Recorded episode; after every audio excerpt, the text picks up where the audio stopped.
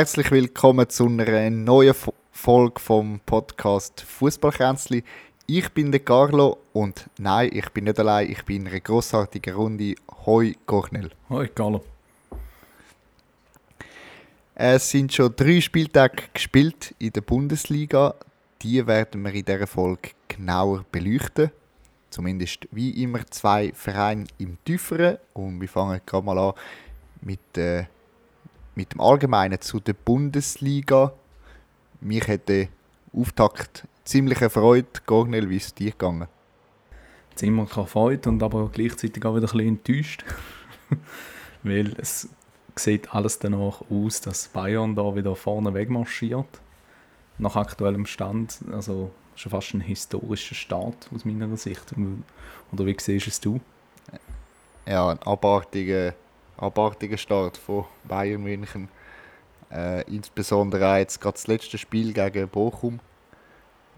Ein, ein klarer Sieg, nicht nur vom Ergebnis her, aber auch vom Spielerischen her. Also, ja, Hut ab.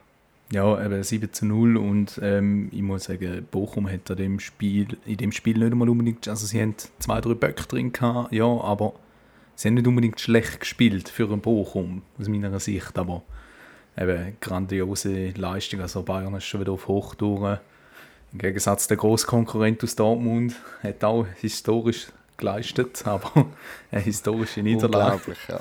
Aber es ist schon fast tragisch, dass man da so sieht absolut 89. Minute, 2-0 in Führung. Nein, 86. Nein, 89. ist es.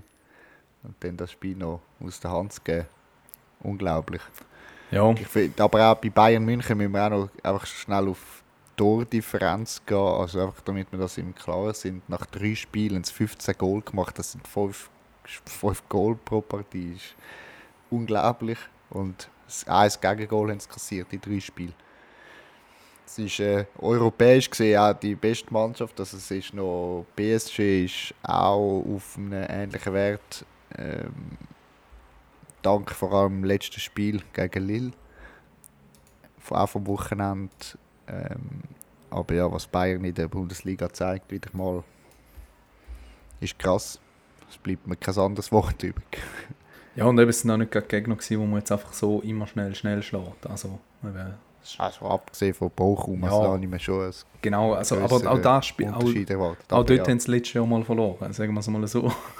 Aber ja, eben, es war ein Eintracht und Wolfsburg dabei gewesen. und ja, aus meiner Sicht zeigt sich unsere Prognose schon relativ stark.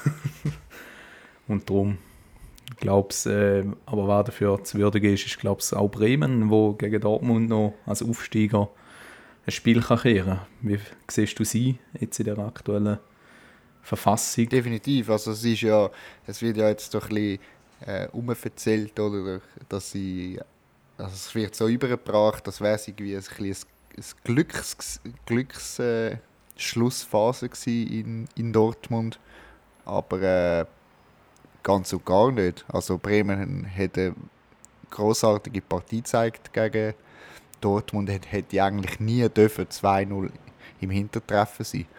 Darum ist es eigentlich wenn du den ganzen Match anschaust, war der Sieg nicht geklärt. Gewesen. Aber natürlich, wie er zustande kam, ist, ist, äh, natürlich sehr dramatisch, auf eine sehr dramatische Weise passiert.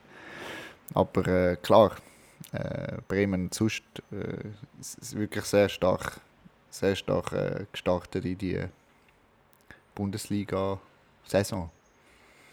Also auf Unentschieden gegen Stuttgart ist vielleicht ja, auf dem Niveau natürlich, sie, eben, sie, sie werden nicht um einen europäischen Platz spielen, aber darum ist es unentschieden gegen Stuttgart auch nicht geklaut oder auch nicht, es sind nicht verlorene Punkte, es ist ein Unentschieden gegen einen direkten Gegner sozusagen, ist, auswärts ist, hast du machen und auch das Auftakt äh, unentschieden gegen Wolfsburg ist ja, das sind auch, ist auch ein gewonnener Punkt, also ist wirklich sehr solid gestartet, meiner Meinung nach. Du, was meinst du? Ja, aus meiner Sicht sind sie eben für das, was sie also als Aufsteiger leistet, ähm, wie sagen wir es, ich glaube, der Ole Werner holt dort einfach das Optimum aus seinen Einzelspielern raus. Er setzt die Stärken, die sie haben, und mit dem Füllkrug, mit seiner Kopfballstärke, setzt er optimal ein und also seine Spieler und da resultiert einfach auch in guten Ergebnissen, eben als Aufsteiger zwei Unentschieden und ein Sieg nach drei Spielen ist schon eine relativ starke Quote und man kann sich schon mal vom Tabellenkeller entfernen. Das ist aus meiner Sicht mal ein ja, also gelungener also Start.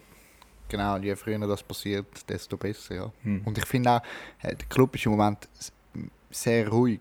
Also es ist, ähm, wir erinnern uns, vor zwei Jahren, da ist schon viel, der mediale Druck auf den Verein ist enorm gewesen.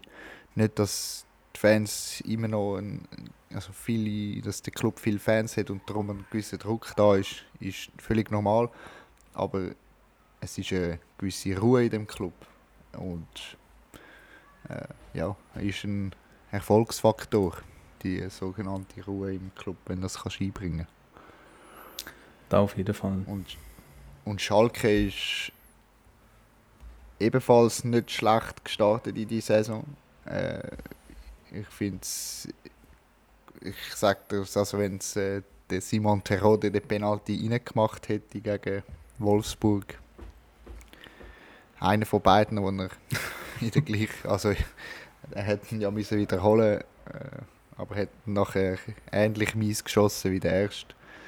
Ähm, dann hätte es, hätte nach drei Punkten können ausgesehen also und dann wäre es hätte es glaube genau gleich viele Punkte wie Werder Bremen und und Schalke hat ja ist ist solid, ja, solid gestartet, meiner Meinung nach. Also, mich auch ziemlich überzeugt jetzt in den ersten drei Spielen. Ja, eben der Auftaktmatch gegen Köln, der ist verloren gegangen, nachher gegen, gegen Gladbach und Wolfsburg jeweils unentschieden. Obwohl da keine gewonnenen Unentschieden sind, sondern aus meiner Sicht verdiente Unentschieden. Also, ich habe gut gespielt. Ähm, sind dort nicht immer die schlechte Mannschaft gewesen. Also zumindest nicht über Phasen vom Spiel. Ähm, ja, also aus meiner Sicht ein gelungener Start. Und aus, was du vorhin noch erwähnt hast, Penalty, also dass der Terode noch zweites Mal anlaufen darf, aus meiner Sicht sehr kritisch, aber ja, da ist ein anderes ja, Thema. Ich habe gerade im, also im Berufsumfeld gerade ein Wett abgeschlossen, ob der Simon Terode in der Bundesliga mehr als 10 Goal schießt. Ich bin da skeptisch. Ich habe dagegen gewettet.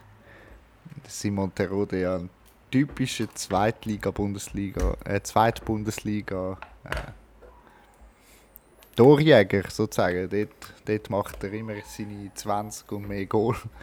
Aber wenn er, sobald er in der ersten Bundesliga spielt, äh, passiert irgendetwas in seinem Kopf. Ja, das Ding ist halt wahrscheinlich ein bisschen, gell, in der zweiten Bundesliga spielt er vor allem bei den oberen Teams mit, also mit Teams so viel Ballbesitz haben, wo viel äh, für Spiel machen und automatisch, wenn du von der zweiten in die erste Bundesliga kommst, muss sich das Spiel zwangsweise verändern. Also zwangsweise nicht unbedingt. Werder Bremen ist ja ein bisschen das Gegenteil am passieren, aber ähm, viele Mannschaften spielen dann nicht mehr gleich mit wie, wie zur Zweitliga-Zeiten. Und da verändert natürlich auch das Spiel von einem Stürmer. Und wenn du da dann nicht mehr das Spielsystem passest, dann ja, aber da ist, glaube ich, eine größere Diskussion, die wir da könnten aufmachen Definitiv über den Simon Terode und seine. Es gibt ja, er ist ja nicht der Einzige, also es gibt ja einen Haufen Beispiele wie der Simon Terode. Und von denen gibt es in jedem Land gibt's, gibt's auch noch so Beispiele. Das finde ich schon ziemlich faszinierend. Ja, dann würde ich doch sagen, schließen wir das Allgemeine rund um die Bundesliga. Gehen ein bisschen auf die Vereine, die wir heute anschauen. Ja, genau. heute ein Verein, wo man nicht, also wo, wo ich persönlich mehr erwartet hätte, aber also wo extrem schlecht gestartet ist. Die kommen einfach nicht in die Gänge, und zwar Bayern 04 Leverkusen. Vier Pflichtspiele, die sie jetzt hatten, diese Saison. Also einmal Pokal, dreimal Liga und daraus resultieren vier Niederlagen.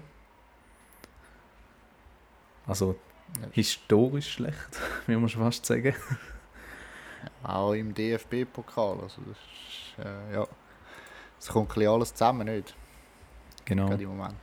Genau, äh, nur ein Goal aus drei Ligaspielen und sechs Go gegen Goal bekommen.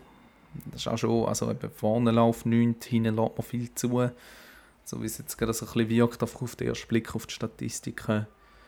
Ähm, ja, und eben viele haben erwartet, dass Leverkusen oben mitspielt, vielleicht sogar den zweiten Platz kann angreifen kann. Unter anderem mich. Und jetzt ist ein bisschen die Frage, eben, kann die Mannschaft von Gerardo Seoane das Ruder noch umreißen? Der, ähm, Seoane ist der Rücken gestärkt worden, und, also gerade diese Woche gesagt worden, hey, wir haben Vertrauen in ihn, die Spieler haben Vertrauen in ihn. Also es ist klar kommuniziert worden, der Trainer steht aktuell nicht zur Debatte. Ja, ähm, gehen wir noch schnell auf die Transferphase ein, wenn das okay ist. Sicher, ich denke auch eben die, die frühe Diskussion von, vom Trainer bin ich ja überhaupt nicht, wie, wie wahrscheinlich viele, aber bin überhaupt nicht äh, der Meinung, dass das etwas bringt. Allen voran, wenn du einen Trainer hast, der in die zweite Saison geht. Normalerweise, wenn du in die zweite Saison kommst, kannst du schon auf etwas aufbauen und die Spieler kennst. Oder, äh, und die Spieler wissen, wie dich zu nehmen, ähm, wissen, was sie von dir bekommen. Und darum ist es eigentlich immer ein Vorteil, wenn du in die zweite Saison kannst übergehen. Mhm. Ähm, Darum fände ich auch eine Trainerdiskussion völlig deplatziert. Anders, wenn du jetzt den Uli Forte nimmst, der bei Arminia Bielefeld nach vier Spieltagen gekickt worden ist. Ähm, ich sage, wenn, die, wenn du so schlecht startest und auch, ja, die ersten vier Spiele einfach nichts herkriegst, äh, punktemäßig und auch spielerisch, dann finde ich, ist nicht unbedingt schlecht, wenn du einen Trainer vielleicht in Frage stellst. Aber wenn du einen Trainer hast, der schon etwas geleistet hat und jetzt in die zweite Saison kommt, musst du den unterstützen in allen Belangen. Aber äh, ja. ja. Nein, und vor allem eben, was auch letzte Saison gezeigt haben. Also, sie sind wirklich vorne dabei gewesen, haben sich ja als dritte, äh, auf dem dritten Platz äh, für die Champions League qualifiziert und eben jetzt gerade angesprochen auf Transferphase, denn die Mannschaft hat mehr oder weniger auch zusammengehalten werden. Also viele Leistungsträger, wie unter anderem Patrick Schick, haben verlängert. Wir hatten ein riesiges Talent, also mit dem Florian Wirz in der eigenen Reihe, wo jetzt auch klar aufgrund von seiner Verletzung, die er aktuell hat. Man hat wenig Spieler abgegeben, also nur Ein- oder Ergänzungsspieler, also Einwechselspieler oder Ergänzungsspieler hat man abgegeben. Und mit dem Adam, mit dem Adam Locek äh, ein vielversprechendes Talent, wo, wo viele Vereine aus Europa dran sind, auch noch können verpflichten Also eben, die Mannschaft ist alles in allem mehr oder weniger zusammengeblieben. Es ist nicht die grösste Kaderbreite, aber man hat doch eine sehr starke Elf, wo man eigentlich auf den Platz bringt. Eine erfahrene und ja, erfahrene Elf. Definitiv, ja, definitiv nicht eine, wo, wo man denkt, dass sie gerade so viele Spiele hintereinander nicht punktet. Mhm. Da ist es so. Und eben, wir haben uns da auch ein bisschen vorgestellt, äh, wie, wie kommt es zu so einem schwachen Auftakt? Das erste Spiel haben sie gegen, also das erste Saisonspiel haben sie gegen Dortmund verloren. Insgesamt dann eigentlich ein gutes Spiel von der Leverkusener. Unter anderem in der zweiten Halbzeit sind sie klar die bessere Mannschaft gewesen, aus meiner Sicht. Haben einfach ein frühes Gegengol bekommen, haben aber noch viel Ballbesitz und gute Passqualität gehabt, also die besser wie Dortmund. Ja, aus meiner Sicht hat es einfach ein bisschen mangelnde Schussqualität gegeben. Also XG haben sie 1,31 gehabt und XG on Target, also wenn der Schuss aufs Goal kommt, zu wie viel Prozent gibt es eine, also zu welcher Wahrscheinlichkeit gibt es ein Goal, haben sie noch 0,92, also ist unter dem XG-Wert. Ähm, ja, ich habe ein bisschen dort angefangen. Nur noch auf den Punkt, wie vorher gesagt hast, oder? Äh, frühes Gegengol gegen Dortmund. Ähm, stimmt. Das Problem ist natürlich, es ist nachher, es ist bis jetzt in allen Spielen so gewesen. Also sie haben, äh, in, in allen Spielen, in den Auftaktspielen, haben sie in der ähm, ersten Viertelstunde ein Gegengol kassiert. Und wenn du in der ersten Viertelstunde Gegengol kassierst, ist meine These, dass du ja, nicht, nicht wirklich parat bist im mentalen Bereich. Und wenn du wenn das einmal passiert, klar, kann immer passieren, äh, wenn du einen Auftakt verschlafst, äh, kann immer passieren. Aber wenn du nach einer Viert in der ersten Viertelstunde jedem Spiel ein Goal kassierst, und es sind drei Spiele jetzt schon gewesen, ähm, ich fange da für mich eine These, also kann man langsam eine These ziehen und dass du als Mannschaft dich vielleicht nicht genug gut äh, auf den Gegner vorbereitet hast, äh, würde ich jetzt, äh, würde jetzt sogar wagen, dass ich, also ja, das in Frage stelle und das aber nicht nur das Taktische, oder, aber auch das, Mentale, dass die Spieler vielleicht über, über äh, die Saison eben genau auch diese Erwartungshaltung bekommen haben. Wir sind gut, wir sind gut gewesen letztes Jahr. Äh, jetzt sind wir noch besser, weil wir zusammengeblieben sind. Viele sind immer noch da, wo man vielleicht nicht mal gedacht hätten. Äh, und dann denken sie vielleicht, ja, gegen das Dortmund können wir gewinnen, locker. Ja, also alles in allem, eben diesen Match will ich halt ein bisschen zusammenfassen. Also in den 95. Minuten hat ja noch der Radetzky rot gesehen, weil er auch die Regeln nicht ganz verstanden hat, glaube ich. mhm. Aber alles in allem eben das Dortmund auswärts, also in Dortmund im Signal Iduna Park. Aus meiner Sicht kannst du das Spiel mal verlieren. Da, ich würde es an dem Spiel nicht unbedingt aufhängen. Eben, da, Absolut da kann mal passieren, Nein, halt auch als Bayer Leverkusen, obwohl die Erwartungen klar höher sind. Viel dramatischer finde ich unter anderem die nächste Partie, wo, man, wo, wo angestanden ist gegen Augsburg, wo sie als klarer Favorit in die Partie gegangen sind. Eben Captain und Stammgoalie hat einfach gefehlt mit Radetzky. Und insgesamt haben sie auch dort wieder eigentlich eine starke Partie gezeigt. Also eben die Qualität, die sie haben, ist schon da. Sie haben viel Ballbesitz gehabt, sind durchaus die bessere Mannschaft gewesen. Viel Abschlüsse und auch gute Abschlüsse. Und der Chancen, die sie sich aus dem Spiel heraus erspielt haben, und, äh, sind auch da gewesen. Also die meisten Chancen sind nicht jetzt durch Standards etc. entstanden. Dort ist halt einfach auch ein Gikiewicz, der dort in dieser Partie eine unglaublich starke Partie gemacht hat. Also, was der alles rausgefischt hat, aus meiner Sicht, eben, ist auch und das schlägt dann halt auf die Mentalität, glaube ich, von den Spielern, die halt äh, vor dem Goal stehen und das Goal will einfach nicht passieren. Wir sind 2-1 verloren dort in dem Spiel. Und bei den beiden Gegengol sieht die Verteidigung meistens nicht so gut aus. Also vor allem unter Jonathan Tah, der klarer Abwehrchef sein sollte deine, was ist deine These zu dem Match oder deine Meinung? Ja, es ist. Äh, also eben, die Leistung gegen Augsburg, du, du musst das Spiel gewinnen, so oder so, du bist Leverkusen, du musst das Spiel gewinnen.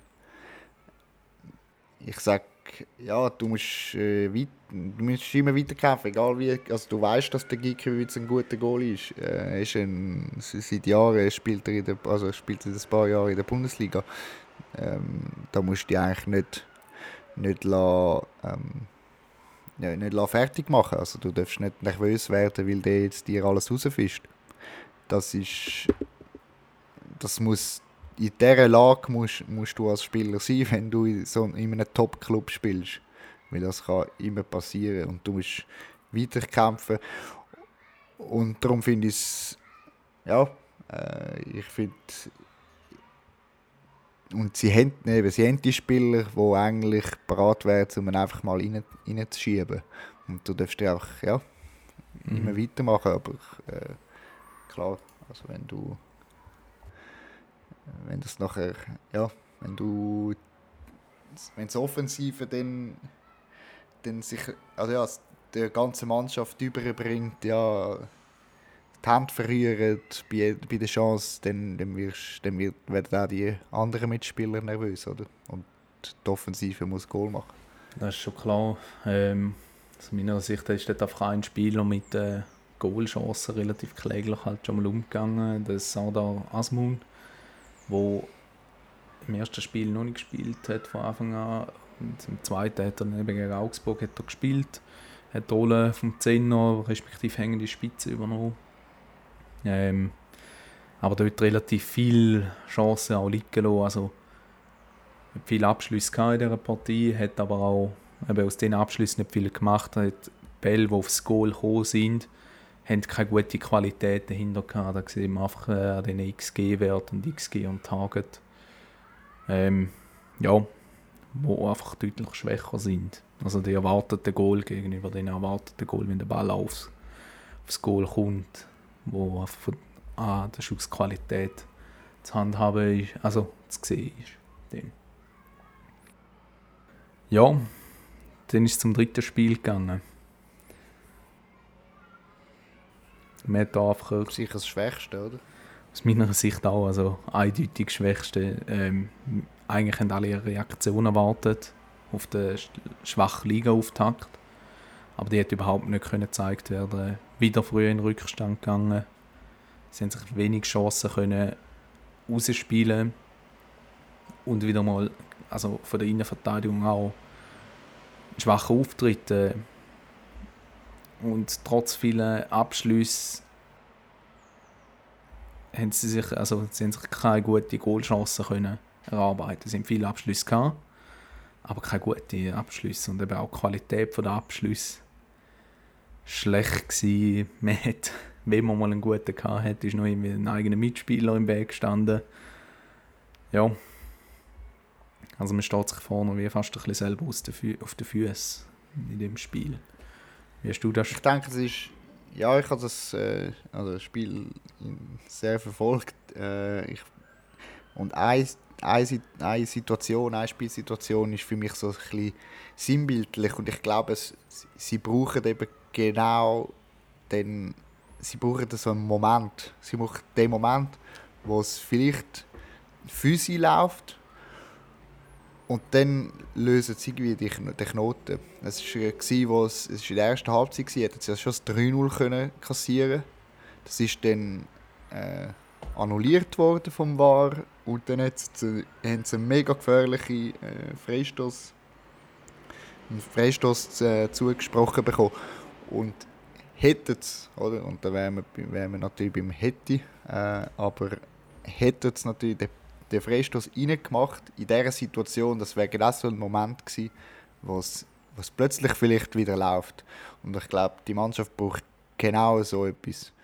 Äh, weil dies, dort hat's, ja, das Glück hat es dort auch nicht ganz viele mit Bayern, aber äh, ich sage, das ist so eine sinnbildliche Situation, oder? Es, es läuft nicht so richtig, oder? Äh, vielleicht im Ansatz läuft es für dich gut, aber nicht zu 100 Prozent und das fehlt. Das, also es, fehlt, es ist ja nicht nur ein, ein offensives Problem, sondern leider defensiv und das haben wir gesehen dort im Spiel gegen Hoffenheim, also wie wir die Gegengol kassiert haben. Äh, ja, das 3-0 vor allem, wo dann das 3-0 war, äh, ist also haaresträubend würde ich, würde ich das definieren. Ja, auf jeden Fall. Eben, und ja, also eben, wir können jetzt ein bisschen darauf eingehen, woran liegt es. Also sechs Goal nach drei Spielen bekommen haben als Bayer Leverkusen, wo mit dem Jonathan Tah und Tabsoba zwei doch gute Innenverteidigung, also eine gute Bundesliga-Innenverteidigung Innenverteidiger hat, ist aus meiner Sicht haarsträubend. also eben die sechs Goal nach drei Spielen, also zwei Goal im Schnitt und gegen Dortmund haben sie nur eins bekommen. Ja, ist aus meiner Sicht sehr schwach und dort fehlt mir einfach die Leaderqualität, vor allem vom Tar. Also, ist viel verlangt, aber eben, der bringt die Leaderqualität einfach nicht auf den Platz. Er ist nicht der klare Abwehrchef aus meiner Sicht. Tabsoba würde ich da, das ist seine zweite Saison jetzt, glaube ich, bei Bayer Leverkusen. Und Tar ist sie irgendwie die siebte oder die achte, glaube ich, Saison wo er jetzt doch Stammspieler ist bei Bayer Leverkusen und einfach den Schritt als Leader nicht voranmacht. Und da stelle ich schon stark in Frage, ob es dort nicht noch etwas bräuchte in der Innenverteidigung, einen erfahrenen Spieler, der halt einmal die Jungen eben mal noch zurechtweist oder einfach die nötige Qualität mitbringt. Wie siehst du da jetzt gerade die Position Innenverteidigung, dort, äh, wie es dort läuft? Ja, ich denke, weißt, Jonathan Tah, eben, wie gesagt, ist, äh, er ist seit Jahren, seit Jahren Teil von dieser Mannschaft. Ähm, ich glaube, von ihm zu erwarten, dass er, dass er die, die Leaderfunktion noch, noch an den Tag äh, legen finde ich, wird, wird nicht mehr passieren. Also es muss extrem, also entweder dauert es noch ein paar Jahre, aber der wird das nicht können von einem Moment auf den anderen machen, weil, weil er eben schon seit er, er ist bei Leverkusen und ich glaube vom Fußballerischen her hätte er schon lange den, den, den nächsten Schritt vielleicht können machen. Aber weil er wahrscheinlich nicht, äh, ja, er ist, ich sage jetzt mal im Vergleich, er ist kein Antonio Rüdiger, äh, er, ist, er ist vielleicht ein bisschen zu wenig der Kämpfer, um zum den nächsten Schritt zu machen. Und darum finde ich, sinnbildlich dafür, dass er immer noch bei Leverkusen ist. Genau, si sicher da, aber eben Leverkusen will ja angreifen oder hat zum Anfang der Saison will angreifen und darum aus meiner Sicht fehlt genau so ein Spieler in, in der Innenverteidigung. Ja, naja, bin ich absolut bei dir. Äh, und ich glaube, wir haben das auch schon, wir haben das schon mal erwähnt. Äh, wenn, wenn nicht, ja, in der letzten Saison haben wir das auch schon schon mal erwähnt. Ähm, der Jonathan, ja, der Jonathan Tah braucht jemanden an seiner Seite, ja, definitiv.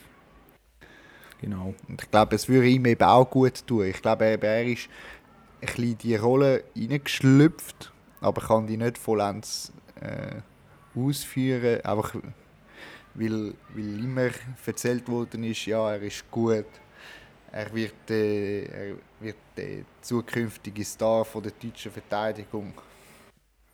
Und vielleicht ist er auch dem mentalen Druck vielleicht ein bisschen, äh, ja, leidet er vielleicht unter dem ähm, und braucht vielleicht jemanden genau wegen dem an der, seiner Seite, wo ihm das vielleicht auch noch ein bisschen besser beibringen kann. Ja, da ist es so.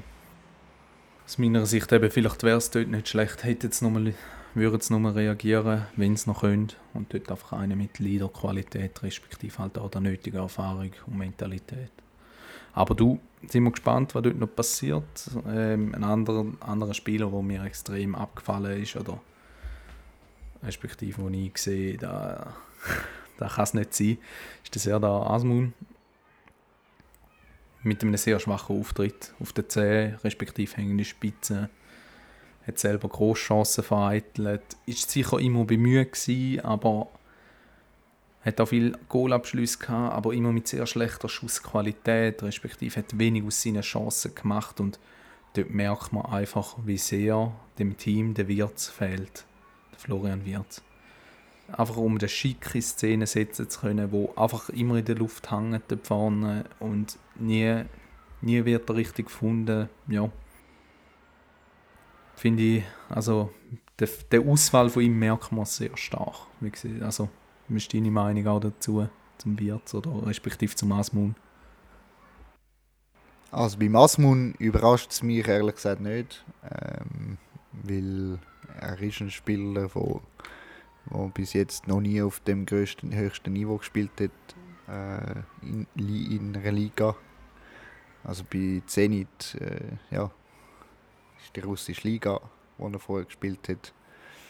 Ja, kann man nicht mit der Bundesliga vergleichen und auch vorher ist er nicht bei, es ist seine erste Rolle in einer Top, Top-Liga in Europa und er braucht die Zeit, ähm, aber ja, er muss das, muss das über die Zeit äh, zeigen und ja, äh, der Wirtz fehlt für die Welt der Mannschaft e-, enorm enorm. Und das zeigt sich, wie du gesagt hast, beim Schick extrem. Und der Schick erinnert mich im Moment eben genau an die Phase, wo er noch in Italien gespielt hat. auch bei RB Leipzig ist der Schick auch nicht, äh, ja, er hat auch nicht das gesagt, was er bei Leverkusen letzte Saison gezeigt hat. Und, eben, und in Rom war er auch ein auf dem verlorenen Pfosten. Gewesen. Auf jeden Fall, eben, äh, er hängt in der Luft, also du siehst ihn richtig ja. an und dass da ein Spieler halt auch demotiviert, ja, ist auch begreiflich. Also aus meiner Sicht müsste es jetzt dort einfach reagieren, nicht unbedingt auf den Zehner respektive hängende Spitze, weil ich finde, dort hat man mit dem Locek einen sehr spannenden Spieler, der die Rolle auch übernehmen könnte, die der Wirtz am hat. Eben der ist relativ flexibel einsetzbar. Jetzt hat man meistens auf dem linken Flügel laufen lassen. Aus meiner Sicht nicht seine beste Position. Aber dort fehlt es halt auch ein bisschen an der Kaderbreite, dass sie auf den Flügeln nicht mega viele Spieler haben. Also sie sind fünf insgesamt aktuell fitte Spieler und dann hört es auf in der Offensive. Also auf der Flügelposition fehlt es dort ein bisschen, darum setzt jetzt auch der Lotschek dort ein. Ja. Also insgesamt sehr ein schwacher Auftritt. Ja, genau. Also es ist, äh, ich denke eben, sie brauchen auch jetzt eben, weil noch der Wirts fehlt, aber sie brauchen genau so ein, eben so ein, ein kleiner Moment, wo es vielleicht was plötzlich wieder funktioniert. Und weil jetzt sind sie verunsichert, oder? Und jetzt kommst du ins nächste Spiel. Und wenn ja, jetzt weißt du natürlich, oder? Du bist schlecht gestartet. Jetzt steht das Spiel gegen Freiburg an. Äh, nein, nicht gegen Freiburg, Entschuldigung, äh, bin ich schon eins zu weit gewesen, äh, gegen Mainz. Ähm, auf dem Papier müssen das Spiel gewinnen, einfach weil Mainz äh, Mainz ist und zu der Fußballprovinz von Deutschland gehört. Wenn man das so sagen darf, sie müssen das Spiel gewinnen auf dem Papier und sie müssen das Spiel auch für ihre Moral gewinnen. Weil sonst wird es extrem schwer. Also sonst wird es auch für die Sioane extrem schwer. Einfach, also ich, obwohl ich eingangs gesagt habe, dass ich ihn nicht, nicht auf den Prüfstand setzen aber äh, dann wird es langsam, langsam wirklich kritisch. Aber nicht nur, eben nicht nur für den Trainer, sondern für, auch für die ganzen Spieler, weil du in, in den mentalen Bereichen so, äh, ja, so nervös wirst. Oder? dass du dann selber an dir zweifelst, an deiner, an deiner Fähigkeit. Genau. Ja, du sind wir gespannt, wo der anführt. Und wir würden jetzt, glaube ich, gerade wechseln zum letzten Gegner von, der, von Bayer Leverkusen. Genau, Hoffenheim. Ähm, wir würden sagen, eben das 3-0 gegen Leverkusen, grandioser Sieg. Äh, nichts nichts zu diskutieren. Äh, es ist ein wie die, der Auftakt in die Saison äh, vom, von der TSG Hoffenheim. Die sind sehr solid gestartet. Also klar, die, äh, die Auftaktniederlage gegen Gladbach 3-1. Äh, sie haben zwar die ganze Match eigentlich mit einem Spieler weniger gespielt, dort, aber äh, dann kann man 3-1 verlieren gegen Gladbach, ist meine Meinung. Und nachher haben sie äh, zwei Siege aneinander gereiht. Es ist ein sehr solider Auftakt. Und ja, der Trainer, der Breitenreiter, ist solid in die Bundesliga-Saison gestartet, beziehungsweise äh, zurückgekehrt in die Bundesliga. Der Auftakt ist meiner Meinung nach ein bisschen, so ein bisschen zeichnet es, ich sehe extrem viele Parallelen auch zu, zum FC Zürich von der letzten Saison, wie er spielt und seine Ausbeute im Moment. Ich habe ein bisschen die Statistiken angeschaut und man sieht extrem viele Parallelen. Oder? Sie sind, der Sturm funktioniert, also sie haben äh, sieben Goal gemacht in den ersten drei Spielen, ist ein Top-Wert eigentlich, aber in der Defensive haben sie trotzdem fünf Goal kassiert. Ist eher viel. Aber sie stehen mit sechs Punkten da, was, äh, was eben, ein solider Saisonauftakt ist. Beim Hof, beim, bei Hoffenheim und dem Breitenreiter, die haben ja die letzten Saisons sind sie mal ein bisschen unten durch, also sind die schlechteste Platz äh, geholt mit dem 11. in der Saison 2020, 2021. Und seither wollen sie jetzt auch wieder Ruhe äh, mit dem Breitenreiter und ich denke, der Auftakt ist top gelungen und mit dem Breitenreiter haben sie auch einen super Markt geholt. Auf jeden Fall. Und er setzt auch viel wieder aufs Spiel, also auf, auf ein Go, das schon fast abgeschrieben war und bindet die Spieler ein und bei ihm merkst du einfach, die Spieler sind auch wieder motiviert und haben Lust zum Spielen. Zum, also viele Spieler aus also ja, wo halt wieder anfangen zu funktionieren. Wo vorne unter dem Hönes nicht so funktioniert haben, wie es hätte sollen oder vielleicht auch falsch eingesetzt worden sind. Ja, und viele Transfers haben sie eigentlich nicht gemacht. Sie haben, klar, sie haben den, sie haben Grisha Brömmel geholt im Mittelfeld, was ein, ein sehr solider Mittelfeldspieler ist, der die letzten Jahre bei Union vieles gut gemacht hat beim Club vom Fischer. Ähm, und er ist jetzt auch wieder, hat sofort eine extrem wichtige Rolle eingenommen bei der TSG. Und er hat schon, schon ein Goal gemacht äh, als zentraler Mittelfeldspieler, was jetzt nicht seine Spezialität ist. Ähm, ja, und man muss auch sehen, die Goals, die sie gemacht haben, ist auch ziemlich witzig zum sehen. Es ist extrem aufgeteilt. Also es hat ein Mittelfeldspieler Goal gemacht, der Stürmer ein Goal gemacht, also der der Dabur hat Goal gemacht, der Kramaric hat Goal gemacht. Dann hat eben Grisha Prömel im Mittelfeld das Goal gemacht. Auch Baumgarten habe ich jetzt vergessen, im offensiven Mittelfeld hat auch das Goal gemacht. Er hat zwei Goal, steht schon bei zwei Goal. Ähm, und dann hat es auch einen Innenverteidiger, der Osan Kabak. Und der steht schon bei zwei Goal. Es ist also wirklich ein Kollektive. Und der Breitenreiter ist genau in dem gut, dass es das Kollektive so stark macht und über das kollektive äh, Erfolg einholt. Ähm, ich bin vor einem Jahr sehr skeptisch gewesen, wo, wo er zum FC Zürich gekommen ist. Aber mittlerweile bin ich wirklich ein Fan vom, vom Breitenreiter. Wie der schafft wirklich da das Kollektive zu, äh, ja, zu stärken. Und auf dem Platz sieht man das extrem. Die laufen füreinander.